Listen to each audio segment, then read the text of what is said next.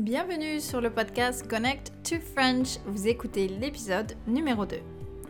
Salut, c'est Nolwenn, je suis prof de langue depuis 2010 et j'ai créé ce podcast pour vous aider à créer une connexion positive avec les langues et en particulier avec le français. Hi everyone, this is a French podcast for intermediate level and above. You will be exposed to French. We talk about topics related to learning a language and living abroad, all in French.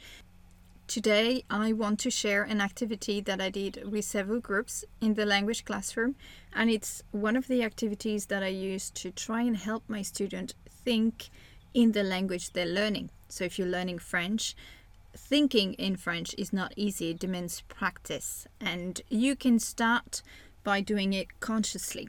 So, this is an activity I did where I instructed my students to think in the language that they were learning.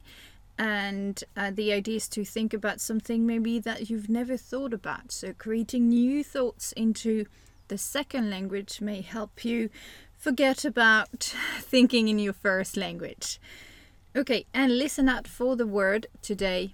Peu importe. Peu importe means no matter or it doesn't matter. And that's the word that we're paying attention to today. Ah, mais avant de commencer, un petit mot. Si ce podcast vous plaît, vous pouvez laisser une appréciation, des étoiles ou un commentaire sur Spotify ou iTunes. Et si vous voulez réagir, retrouvez-moi sur Facebook dans le groupe Connect to French ou sur Instagram Connect to French. Je publie aussi des vidéos de vocabulaire sur YouTube et pour la transcription et la traduction complète de cet épisode en anglais, c'est sur mon site www.connecttofrench.com.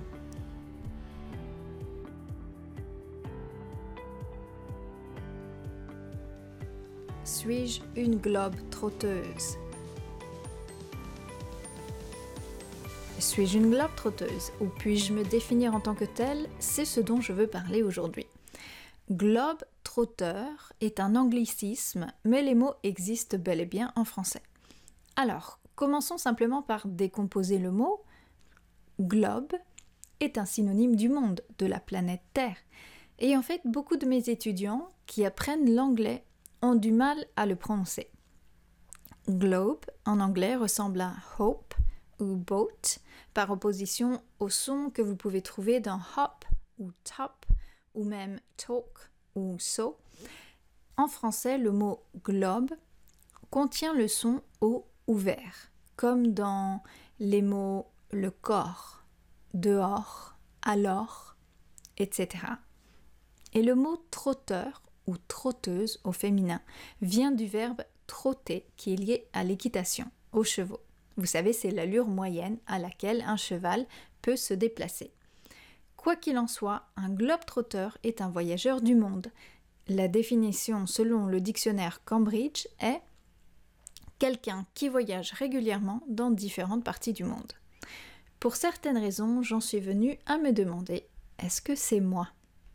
Alors, avant de répondre à cette question, je vais vous dire pourquoi je me pose cette question en particulier. Donc, se définir n'est pas une tâche facile, ou de moins, euh, c'est ce que je ressens. Et il y a un exercice que j'ai trouvé une fois sur Internet et que j'ai fait quelques fois avec certains de mes élèves. Et cet exercice consiste à choisir trois mots. Peu importe le type de mots, que ce soit des noms ou des adjectifs ou des verbes, etc. Vous pouvez donc choisir trois mots qui vous représentent. Pour certaines personnes, c'est pas une tâche facile, et pour d'autres, c'est assez simple. Pour moi, c'était pas facile. Et une fois que vous avez choisi vos trois mots, vous devez en barrer un. Et puis quand il n'en reste plus que deux, vous en rayez encore un, de sorte que vous vous retrouvez avec un seul mot. Ce mot est supposé vous représenter assez bien. En tant que prof, J'essaie toujours de montrer un exemple, des exercices pour mes élèves, donc j'ai soigneusement réfléchi à la réponse à cet exercice. Et je me souviens en fait de la première fois que je l'ai fait. Et c'était pendant que je planifiais et créais des ressources pour un cours d'anglais que j'ai donné à l'université de Buenos Aires qui s'appelait une exploration de l'identité à travers des œuvres d'art. Et le but de ce cours, c'était un cours de courte durée, c'était comme un atelier, un workshop, et le but de cet atelier était d'aider mes élèves à penser en anglais sans traduire parce que je pense que c'est un grand pas dans l'apprentissage des langues lorsqu'on arrête de traduire depuis sa langue maternelle et qu'on commence à vivre, à ressentir et à penser à travers la langue qu'on apprend. Donc ma démarche a été de faire parler mes élèves d'art et d'explorer leur propre identité à travers l'anglais. Je voulais vraiment qu'ils génèrent des idées qu'ils n'avaient peut-être jamais eues auparavant et qu'ils les développent à travers l'anglais. Et donc se rendre compte qu'une langue, et surtout l'anglais, vous savez, qui est une langue internationale, une langue des affaires, euh, etc., c'est pas seulement utile à des fins commerciales, mais c'est en fait une façon de penser et de vivre. Alors si on revient à la première fois où j'ai dû choisir mes mots, euh, enfin mes trois mots pour me définir, j'ai pensé à mon prénom, Nolwenn, mon métier et ma passion, l'enseignement. Et puis, j'ai hésité entre globe-trotteur ou voyage et langue. Donc le premier mot que j'ai choisi, mon prénom, Nolwenn, je l'ai choisi parce que euh, je pense qu'il me définit, parce que c'est un nom tellement peu commun qu'il a eu un grand impact sur la façon dont les gens me percevaient ou m'abordaient quand on se rencontrait pour la première fois vous savez, soit cela a suscité de l'intérêt, soit les gens ont simplement évité de le dire. Je veux dire, les enseignants, par exemple, à l'école, les profs, ils avaient du mal avec ça. Donc pendant longtemps, euh, j'aimais pas tellement mon prénom. Enfant, je me souviens que je ne voulais pas rencontrer de nouvelles personnes et surtout de nouveaux enfants parce que leur réaction en entendant mon nom était du genre euh, quoi? Euh, du genre euh, je comprends pas ou t'es bizarre. Voilà je me souviens de cette fille récemment hein, je raconte pas une histoire de mon enfance en fait une histoire de mon âge adulte dont la réaction a été pourquoi tes parents n'ont pas choisi un nom normal? Alors j'ai répondu, eh bien, j'ai de la chance hein, qu'ils aient choisi un nom peu commun parce que je pense que cela me rend unique. Mais en fait, c'est pas unique, c'est un nom commun là où je vis, ici à Nantes. C'est un nom celtique de Bretagne, ici en France. Donc euh, ici, beaucoup de gens s'appellent Nolwenn et, les gens le connaissent. Donc euh, c'est pas rare euh, ici. Mais je pense que en tant qu'enfant, cela me rendait vraiment timide. Évidemment, c'est pas le seul facteur, mais cela m'a rendu vraiment timide. Hein. Je crois que notre nom façonne en quelque sorte qui on est. Donc le fait d'être timide et d'avoir peu confiance en moi en tant qu'enfant, je pense que ça m'a poussé à vouloir constamment m'améliorer, à m'améliorer pour avoir plus confiance en moi. Et la vérité est que j'ai toujours aimé et recherché les défis. Je sais pas les aventures quoi. Alors euh, j'ai choisi mon nom comme euh, un mot qui me définit parce que je pense que cela a vraiment fait de moi ce que je suis. Je veux dire c'est un élément important qui m'a fait devenir qui je suis maintenant. Ok, donc le deuxième mot que j'ai choisi pour me définir était une évidence. J'ai choisi professeur. J'ai commencé à enseigner il y a plus de dix ans. J'adore enseigner parce que c'est toujours un défi, c'est jamais ennuyeux, ça évolue constamment, surtout avec Internet, et il y a toujours des choses à améliorer.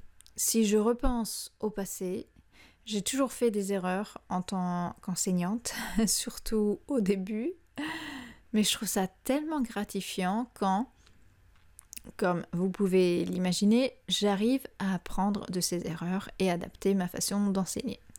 Il n'y a pas un jour où je pense, euh, ça y est, j'ai réussi, j'ai tout appris. Euh, je veux dire, je peux toujours faire mieux.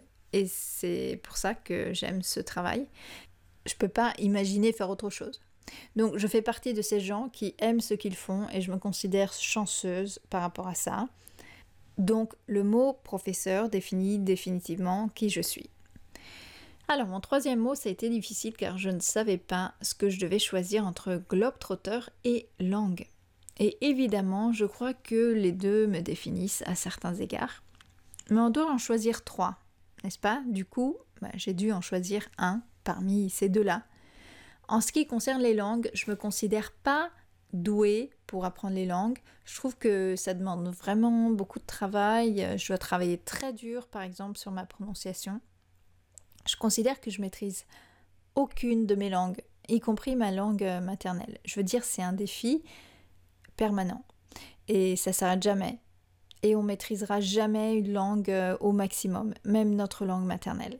Et quand une de nos langues s'améliore, je ne sais pas si vous êtes d'accord avec moi, mais j'ai l'impression qu'on oublie une des autres.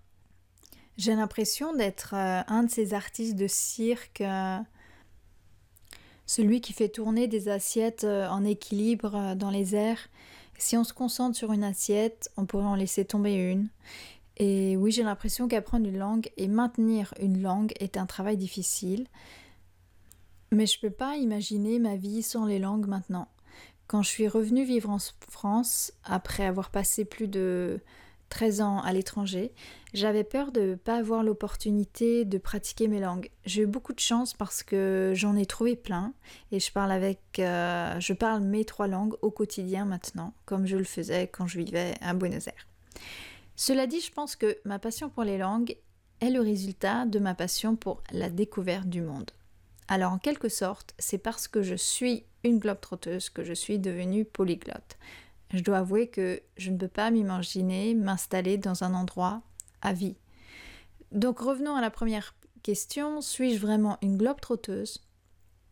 Rappelez-vous que selon le dictionnaire euh, Cambridge, c'est quelqu'un qui voyage régulièrement dans différentes parties du monde. Mais bon, en y repensant, je suis pas tout à fait sûr que ça me définisse parce que c'est vrai que j'ai beaucoup voyagé, mais plus que voyager, j'ai vécu à l'étranger. J'ai vécu dans différents pays. Donc, si on définit un globe trotteur comme quelqu'un qui connaît différentes parties du monde, alors oui, euh, je me considère comme un globe trotteur. J'adore découvrir d'autres cultures parce que d'une certaine manière, elles font partie de moi et m'enrichissent. Il est évident qu'on ne peut pas oublier que cela a ses inconvénients. Hein. Et évidemment, le pire est d'être constamment loin de vos amis, de vos proches. Donc, on est sans arrêt loin des personnes qu'on aime et, dont on se soucie. On perd souvent le contact avec les personnes qui nous sont chères. Mais encore une fois, chaque fois que je me fais un nouvel ami dans un nouvel endroit, je pense que si j'étais pas venue ici, je n'aurais pas rencontré cette personne incroyable qui m'apporte tant. Donc, c'est dur, mais je ne regrette pas d'avoir déménagé et je ne sais pas si j'aurai un jour envie de m'installer quelque part euh, pour de bon. Au final, je me définis comme globe-trotteuse car je connais de nombreux endroits différents dans le monde. Et vous, euh, si vous deviez choisir trois mots pour vous définir, quels seraient ces mots?